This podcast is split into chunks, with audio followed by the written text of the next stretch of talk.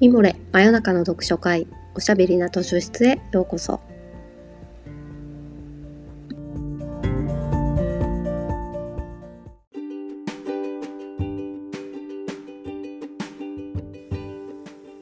こんばんは。講談社ウェブマガジンミモレ編集部のバタヤンこと川端です。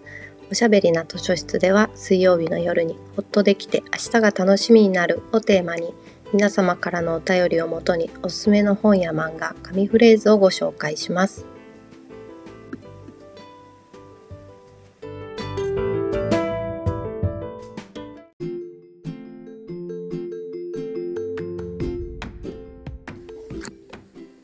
さて、第9夜となりました。東京は先週は夏みたいな日がありましたけど、一転して今週は冷たい雨の1週間ですね。いかがお過ごしですか？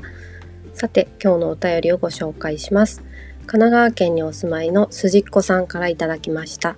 小川愛斗さんのふんわりとしたでも染み入る作品が大好きです。そんなふんわりとした夜寝る前にほっとする小説が他にもあったら教えてください。あとは旅のお供も知りたいです。子供の頃に深夜特急を読んで以来旅行記も大好きです。とのお便りいただきました。ありがとうございます。小川さんねいいですね。ミモレでもインタビューをさせていただいてライオンのおやつをご紹介しましたが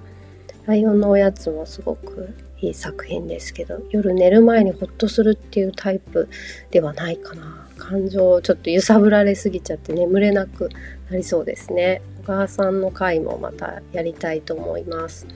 というわけで今日は勝手に貸し出しカードは原田マハさんの星が一つ欲しいとの祈りをご紹介したいと思います。この本は20代から50代までいろんな年代の女性を主人公にした7つの短編集です。いろんな悩みというか、まあ、影を抱えた女性たちが希望とか光星を見つけるお話ですね。原田マハさんの回をやってくださいっていうリクエストも実はいくつかいただいてまして今年採用面接をやった時も好きな作家は原田マハさんと履歴書に書いてる女の子が結構多くてそれがまあ印象的でしたね。原田マハさんといえば楽園のカンバスとか暗幕のゲルニカとか絵画やアーティストをモチーフにした骨太なアート小説が有名ですけれども「総理の夫」とか「本日はお日柄もよく」とかコミカルな要素があるハートウォーミングなエンタメお仕事小説も私も結構好きですね。キネマの神様っていう作品もそっちのハートウォーミングなお仕事小説のジャンルであって今年山田洋次監督で映画化っていうのをすごい楽しみにしてたんですけど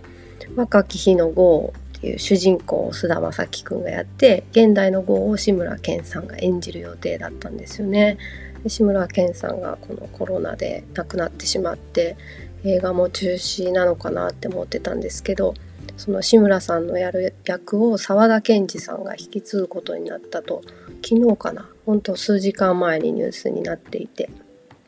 ねなんか菅田将暉くんが年を取ったら志村けんになるっていうのもなくはない気もするし沢田研二になるっていうのも合ってる気もしますよね。しませんか？不思議な役者さんですね。さ須田将暉くん。楽しみですね。2021年の公開を目指すとニュースにありました。ちょっと話がそれてしまいましたがこの星が一つ欲しいとの祈りはそのアート作品のタイプでもエンタメお仕事作品のタイプでもなくて女の人の日常を切り取って描写した映画の中の一部分だけみたいなそんな短編集です。いろんな寂しさだったり後ろめたさだったりを抱えている女性たちが出てくるのですごく明るい話というわけではないですけれどもどれも後味が優しいので寝る前にぴったりなんじゃないかなと思いました。後半はこの短編集の中から表題作の「星が一つ欲しい」との祈りをご紹介します。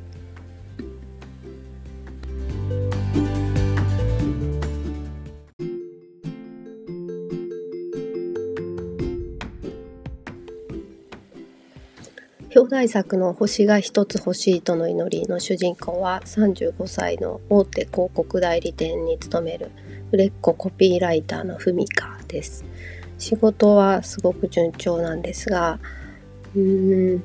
本音は真面目なんですけど無頼を気取るっていうんですかね。ちょっとハスに構えるふりをしてるみたいな感じのある女性で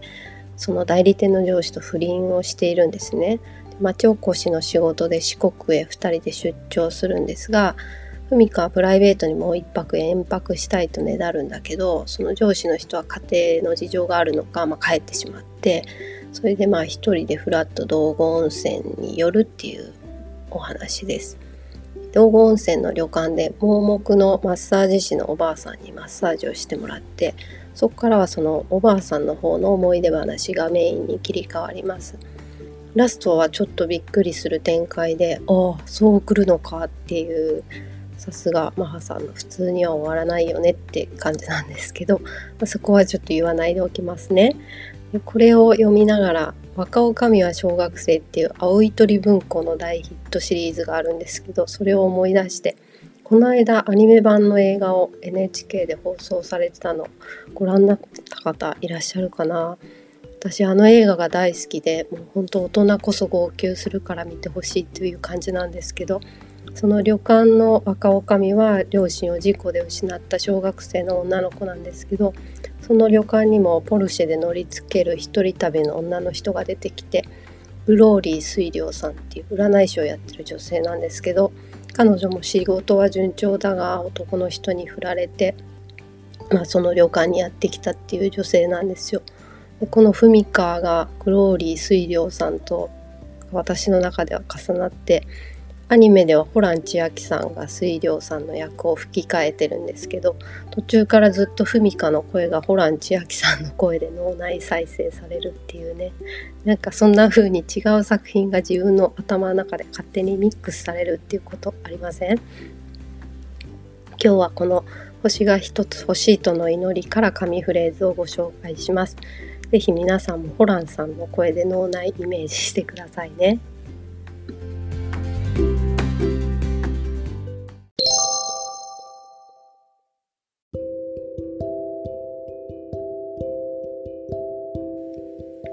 今日ばかりは何も考えず真っ白でいよういやただの点々で仕事のこともあの人のことも締め切りも絞り出さなければならない言葉の数々も全部忘れてこれはふみかが旅館の大浴場に一人で行って知らない女の人裸の女の人がたくさんいる中で広い湯船に浸かりながら考えたことなんですけど真っ白でいいよいやただの点々でっていいですよね。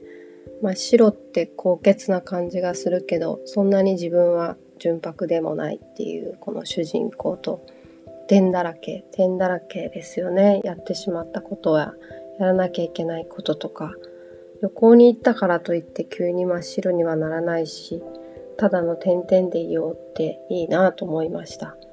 絵画に造形が深い原田マハさんならではの表現例えだなと思いましたし頭の中にキャンバスが常にあるのかなと思って面白いと思いました。この本は確かミモレのディレクターの大草直子さんに借りたっていうかもらった本なんですけど実は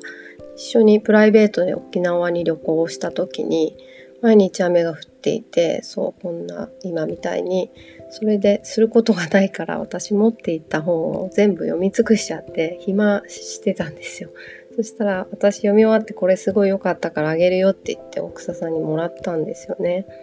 でここで喋るためにもう一回この本を読み返したらその時の沖縄の湿気とか雨の音とか鳥が遠くで鳴いてたりとかぬるくなっちゃったオリオンビールの気の抜けた味とかなんかそういうのがぐーっと蘇ってきました。本を再読するとその時に読んだ情景とかその時考え事してたこととかがリフレインすることがありますね。こんな風に自由に旅行に急に決めてパッて行くみたいなことがまた戻ってこないかなと思いつつこの本に収録された短編は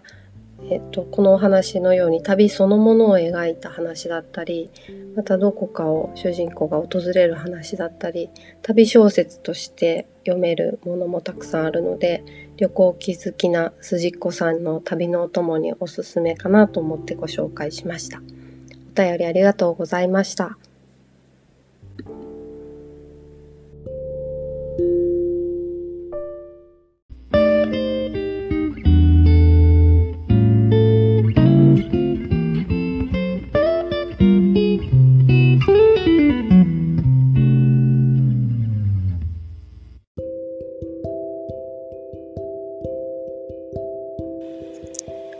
さて、そろそろお時間になってしまいました。真夜中の読書会おしゃべりな図書室はこんな感じで皆さんからのお便りを元にしながらいろんなテーマでお話ししたり本をご紹介したり緩やかにやっていきたいと思います。また来週水曜日の夜にお会いしましょう。今日は最後までお付き合いいただきありがとうございました。おやすみなさい。おやすみ。